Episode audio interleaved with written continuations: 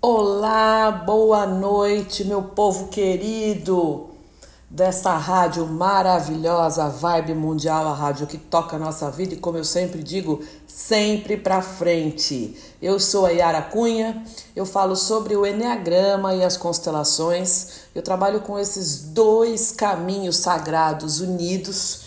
Na semana passada a gente teve um primeiro workshop presencial aqui em São Paulo depois da pandemia. O último tinha sido em março. E foram, né, pessoas ali junto comigo aqui em São Paulo em dois dias de muitos trabalhos de luz, trabalhando os instintos do Enneagrama. Se você não conhece, precisa conhecer, porque é algo que realmente muda a nossa vida. Quando a gente trabalha com o Enneagrama, com tudo aquilo que a gente é do ponto de vista comportamental, e nós trabalhamos constelando tudo isso, olha meu povo, eu vou dizer para vocês, não há quem segure. Bom, como eu sou nova aqui nesse horário, eu vou falar um pouco sobre o meu trabalho, né, e dizer para vocês as coisas nas quais eu acredito e que dão resultado há muito tempo. Eu desenvolvo pessoas há 25 anos. E não adianta, né, na minha opinião, e por tudo que eu já vivi, não adianta a gente desenvolver só do ponto de vista espiritual. Não, porque a espiritualidade é espiritualidade. Aí quando você vai ver, canso de ver, a pessoa não é feliz, a pessoa tá doente, a pessoa tem muita raiva, sente uma raiva, irritabilidade, baixa régua de tolerância, ou a pessoa tem medo, é insegura, não consegue sair da zona de conforto quer fazer, quer empreender, mas não sai do lugar, ou então a pessoa tá triste, tá sempre magoada, tem problema relacionado à rejeição. Ah, mas estou trabalhando a espiritualidade. Pois é, gente, veja bem, trabalhou a espiritualidade, mas não trabalhou a parte comportamental, meu povo. Daí não adianta, não olhou para as feridas da infância, não olhou para questões que são centrais da nossa vida que, por exemplo, começam a acontecer do zero aos 10 anos de idade, que é quando 80% da nossa, da nossa personalidade ela se forma. Então, pensa uma coisa aqui comigo, pelo amor de Deus. Não adianta ficar só, não, porque eu fui, sei lá, eu fui lá e fui tirar o tarô. Puta, adoro tarô, jogo tarô também, embora eu só jogue pra mim. Putz, eu fui lá. É legal você saber o que vai acontecer na sua vida do ponto de vista de adivinhação. Mas é legal crescer, é legal despertar, é legal você se conhecer melhor. Eu acho engraçado porque quando compra um remédio, muita gente vai lá e lê a bula inteirinha antes de tomar, né? É, compra alguma coisa nova, eu comprei uma fritadeira aqui, comprei uma fritadeira né, dessa simplesinha tal, mas que está me ajudando muito. Aí vai ler o manual da fritadeira para ver como funciona. Mas, gente, tem gente que não faz nada do ponto de vista de personalidade para se conhecer, para saber quais são as emoções que te regem, para saber como é que tá a qualidade dos teus pensamentos. Como é que anda a qualidade dos teus pensamentos? Quando você começa a pensar, eu falei a semana passada aqui na rádio sobre estados de presença, sobre o quanto os nossos pensamentos tomam conta de nós, o quanto a gente não tem, muitas vezes, controle sobre eles. A gente não é o que a gente pensa. O pensamento somos nós, porque o pensamento simplesmente vem. E quando ele vem, ele não pede, não pede licença. Olha, dá licença, deixa eu chegar. Quando você vê, você já perdeu consciência em relação ao seu pensamento. Como é que está a qualidade dos teus pensamentos? Posso te dizer? Tá uma droga. Porque invariavelmente tudo que a gente pensa vai, que, vai cair para o negativo. Principalmente quando a gente tem aquele tipo de pensamento que é o pensamento mais obsessivo que é sinal que tem algum problema, que é sinal que alguma coisa não tá bem, e aí a gente espirala para baixo, né? A gente perde nível de consciência e quer saber? A gente nem se dá conta por conta da qualidade dos nossos pensamentos. Então, o é, que, que eu digo para você? Quer melhorar? Tá com problema? Não vem prosperidade? Tá tudo estacionado? Parece que tem uma corda, né, uma bola de ferro amarrada no teu pé. Gente, pelo amor de Deus, olha para o teu comportamento primeiro. Isto é o que eu chamo e é onde eu trabalho, que é um caminho de desenvolvimento psicoespiritual. Claro que quando a gente faz terapia, quando a gente faz curso, quando a gente vai conhecer as nossas emoções primárias, É, a gente tem um longo caminho pela frente e chega um momento em que o autoconhecimento ele, ele bate num lugar como se fosse um teto e a gente não consegue mais além. Mas isso acontece depois que a gente já fez muito trabalho, já fez curso, já fez pelo menos um pouco de terapia, já conheceu o teu tipo do enneagrama, já entendeu o teu funcionamento, como ele é do ponto de vista comportamental. A gente já olhou para a maneira como a gente reage a todas as coisas externas, que é o, o nosso cognitivo, a nossa cognição. Qual é a tua forma de ver o mundo? Precisa olhar para tudo isso, porque não dá. Eu conheço um monte de gente que fala em Ara, mas eu sou espiritualista, não sei de onde. Puta, super legal, maravilhoso. Melhor ser do que não ser. Mas você olhou pro tamanho da raiva que você tem? Você olhou para raiva, medo, tristeza, para ver se eles são agora, se você está no presente com eles, ou se você está revivendo emoções que são do passado, que são lá da tua criança, que vem lá das emoções que você tinha em relação aos grandes, aos adultos, à mãe, pai, ao teu cuidador, ou ainda do ponto de vista ancestral, quais são é, as emoções que a gente vem repetindo padrão. E a gente repete padrão muito, meu povo, da mãe, dos avós, da ancestralidade lá de trás e que, olha, assim, a gente nem sabe mais desde quando Desde que geração a gente vem repetindo uma série de situações, como falta de prosperidade, falta de dinheiro, a raiva excessiva, né, o dar porrada para tudo quanto é lado, as questões relacionadas ao medo e que você não entende. Só que para chegar lá, a gente tem um trabalho para fazer e que não é um trabalho assim tão ruim, não, gente. Que é acessar as nossas feridas, acessar as nossas dores, tá? E aí eu falo muito, né, do ponto de vista do enneagrama, porque o enneagrama ele é um, um instrumento, um caminho tão bárbaro, tão legal, tão positivo, tão poderoso que ele vai te mostrar quem você é do ponto de vista comportamental e vai te ajudar muito. Olha, é um processo de despertar como poucos eu já tive na vida. Eu diria para você, com toda a certeza, o Enneagrama salvou minha vida.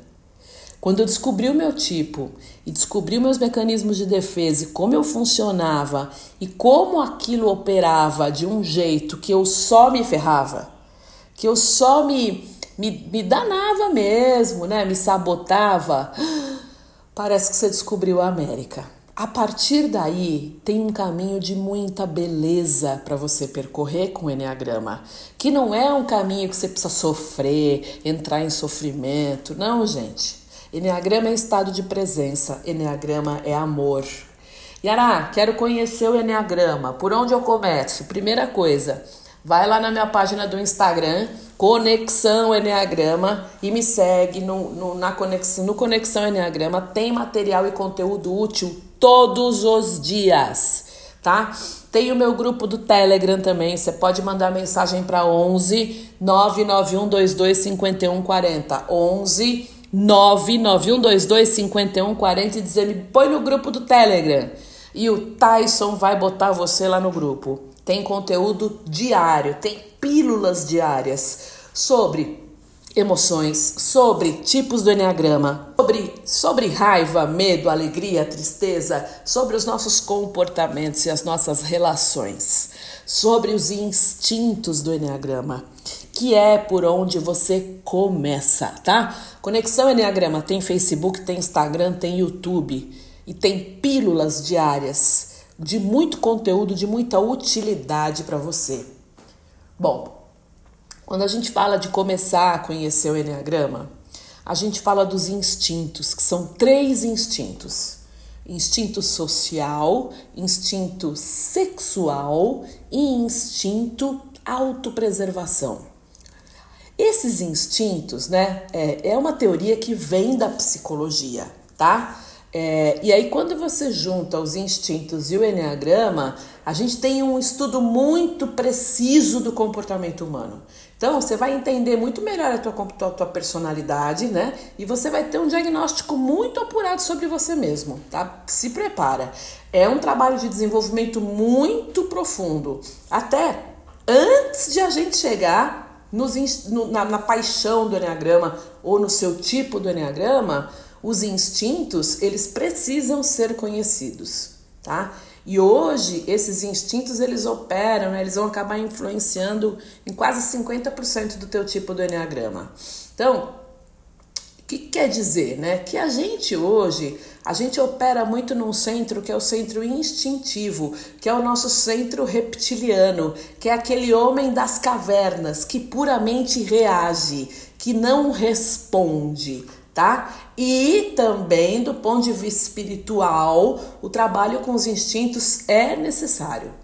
Não tem como você atingir uma espiritualidade maior sem você considerar a teoria dos instintos. É difícil fazer um trabalho de, desenvolvimento mais profundo sem olhar para eles. E esses instintos, pessoal, eles nascem com a gente. Fome, sede, né? necessidade de se proteger, necessidade de fazer parte é, necessidade de perpetuar a espécie, de se conectar com a outra pessoa, nasce, tá? Não é igual aprender a nadar, por exemplo, ou aprender a jogar futebol. Instinto em nós, ele é biológico. E a gente tem que alimentar esses instintos o tempo todo, sem que a gente perceba. Vem de uma parte nossa que é muito antiga, como eu falei, vem do cérebro reptiliano, tá?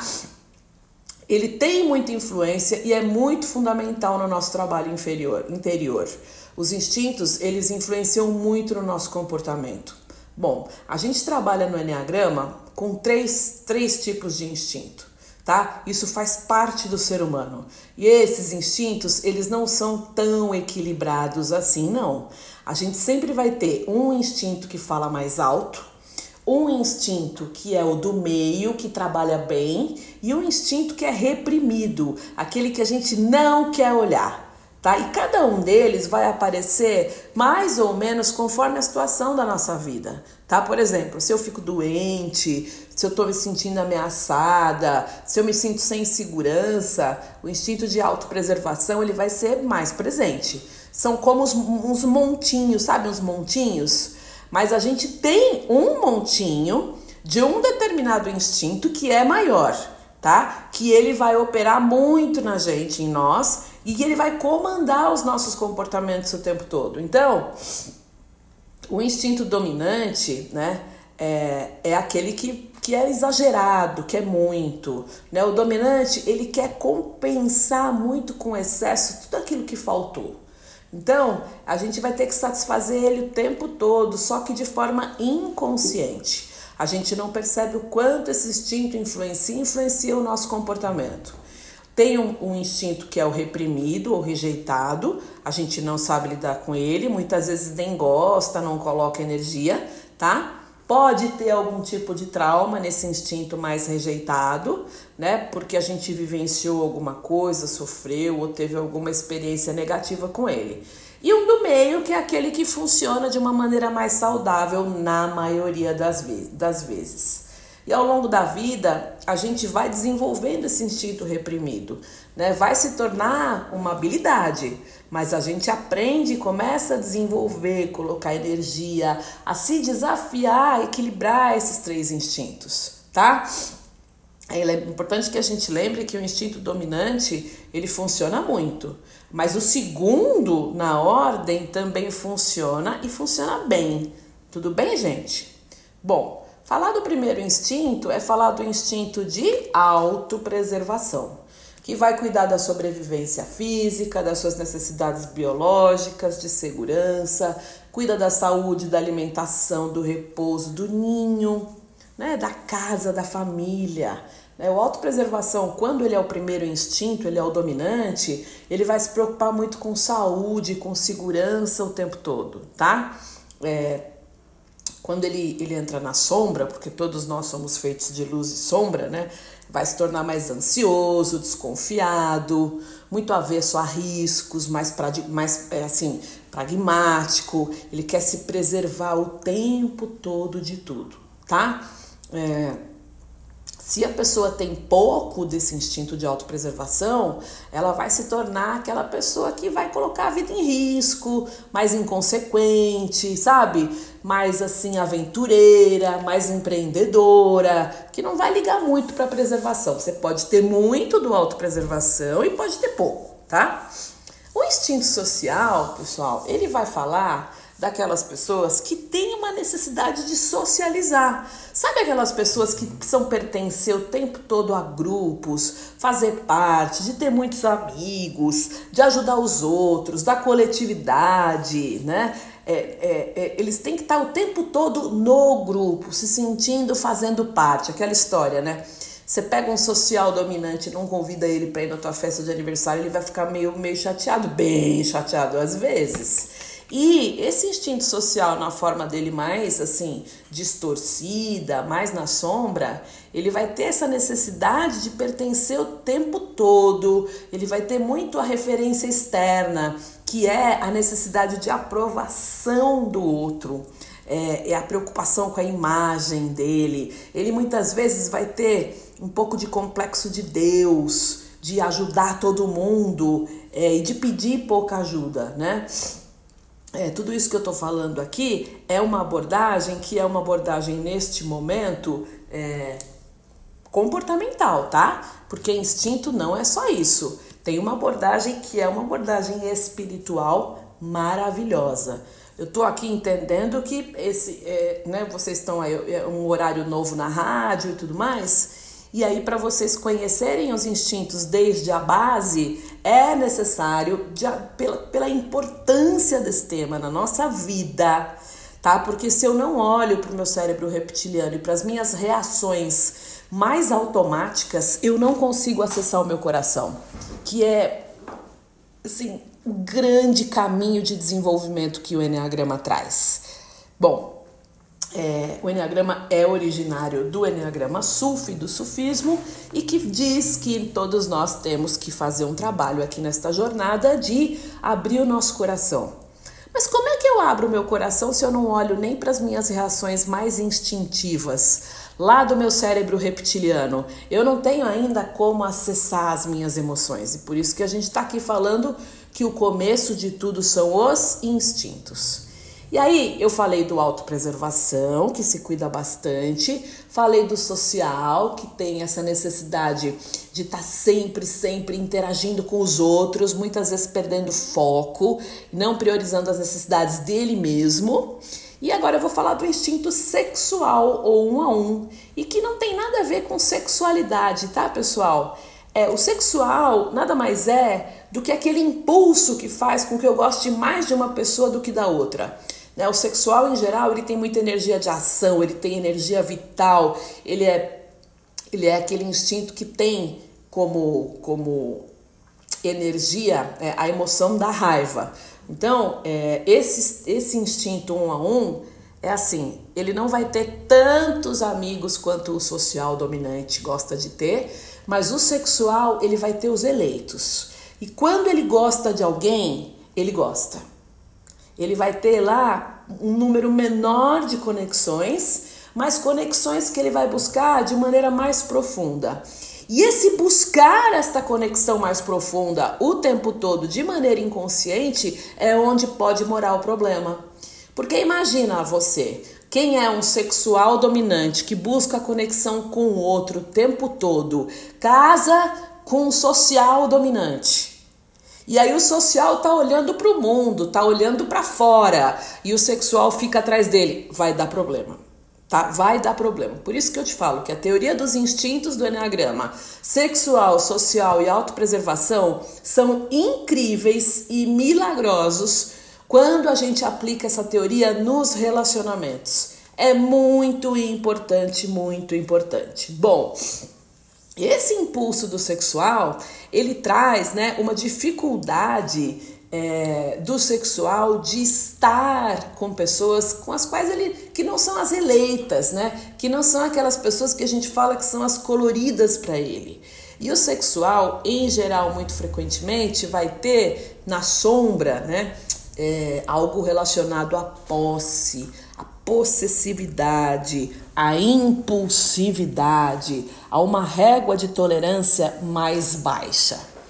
Então, veja, o que, que é importante saber desses três instintos? Uma notícia importante: eles governam a tua vida, embora você ainda não saiba, o tempo todo, tá? E aí, o instinto social, a gente sabe que ele tem uma questão relacionada à rejeição, uma ferida de rejeição.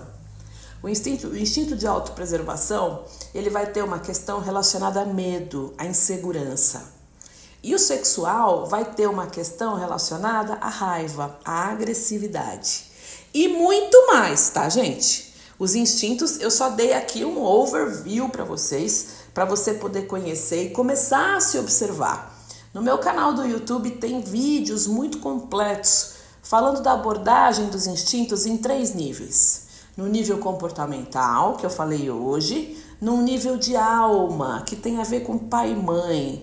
E quando você faz trabalhos com pai e mãe dentro dos instintos, isso tem uma resposta muito rápida. Como eu falei, comecei o programa aqui, eu terminei uma, uma semana passada, eu terminei um, uma turma presencial com muita alegria. Ai, gente, voltei aos treinamentos presenciais. Que alegria, que alegria. Um beijo para todo mundo dessa turma que estava aqui em São Paulo comigo, que foi especial e belíssima, muito profunda. Que bom poder voltar a fazer o que eu mais amo. Bom, o que eu mais amo eu estou fazendo aqui, né? mas o presencial é só mais uma forma de levar o Enneagrama e as, conex... e, as, e, as, e as constelações para o mundo. Mas é, a gente teve lá um, um processo de cura muito legal. Então a gente aborda os instintos em três níveis: comportamental, no nível de alma, que tem muito a ver com pai e mãe, e a cura é absurdamente grande, e no nível espiritual, que é tudo aquilo que a gente traz de lealdade ancestral, de lembranças ancestrais e que a gente constela, pessoal. E isso traz um nível de mudança na tua vida relacionado a um, por um lado, força de ação, concretização, fazer acontecer. Por outro lado, sucesso, recurso financeiro, carreira. Quando a gente trata pai e mãe, e quando a gente desbloqueia energias ancestrais. É um trabalho lindo, profundo, curador, que você só percebe a quantidade de travas e amarras que você tinha depois que você faz. A gente vai ter outro workshop desse tá? Que vai acontecer em janeiro, dias 23 e 24 de janeiro, dois dias aqui em São Paulo. Se você quiser informações sobre esse workshop, entre em contato no 11 99122 5140 ou entra no meu Instagram, Yara Cunha. Meu Instagram é o Conexão Enneagrama e tem lá um montão de informação para você olhar para o workshop entender o que é e como ele é curador. A gente precisa trabalhar pelo nosso planeta. O ano de 2021 vai ser um ano muito legal, tá? Daqui a 15 dias eu vou lançar um curso online que se chama Autoestima, Propósito e Felicidade. Ou seja, é a oportunidade para você aprender de uma vez por todas a se amar mais, a entender teu propósito aqui nesse lugar, nesta jornada e a ser feliz, porque a gente veio aqui para ser feliz, tá? O projeto está pronto, o curso está pronto, me segue na página Conexão Enneagrama. Perdoem a minha voz, mas hoje eu já falei tanto e já gravei tanto conteúdo que ela falha. Daqui a 15 dias, curso autoestima, propósito e felicidade online. Me segue nas redes sociais para não perder. Bom, o que mais eu tenho para dizer para vocês? Vem conhecer o Enneagrama. Pelo amor de Deus, toma uma decisão. Não dá, gente. Não, a gente precisa melhorar esse mundo para deixar um mundo melhor para os nossos filhos. A gente precisa. A minha missão é levar o Enneagrama e as constelações para o maior número de pessoas possível. Por isso que todo curso que eu lanço, principalmente os cursos online, eu lanço bem baratinho, porque são cursos inclusivos. E o que não é inclusivo, ele não vai ser revolucionário. E eu sou alguém Eu sou a revolucionária do amor. E quanto mais pessoas puderem participar desse curso, quando a gente vai falar de autoestima, autoestima não gera ódio, ela gera amor. Quando a gente vai falar de propósito, o que, que a gente veio fazer neste lugar para não perder tempo. E quando a gente falar de felicidade, com toda certeza a gente transforma este planeta. Vem comigo! Até segunda-feira que vem. Um beijo!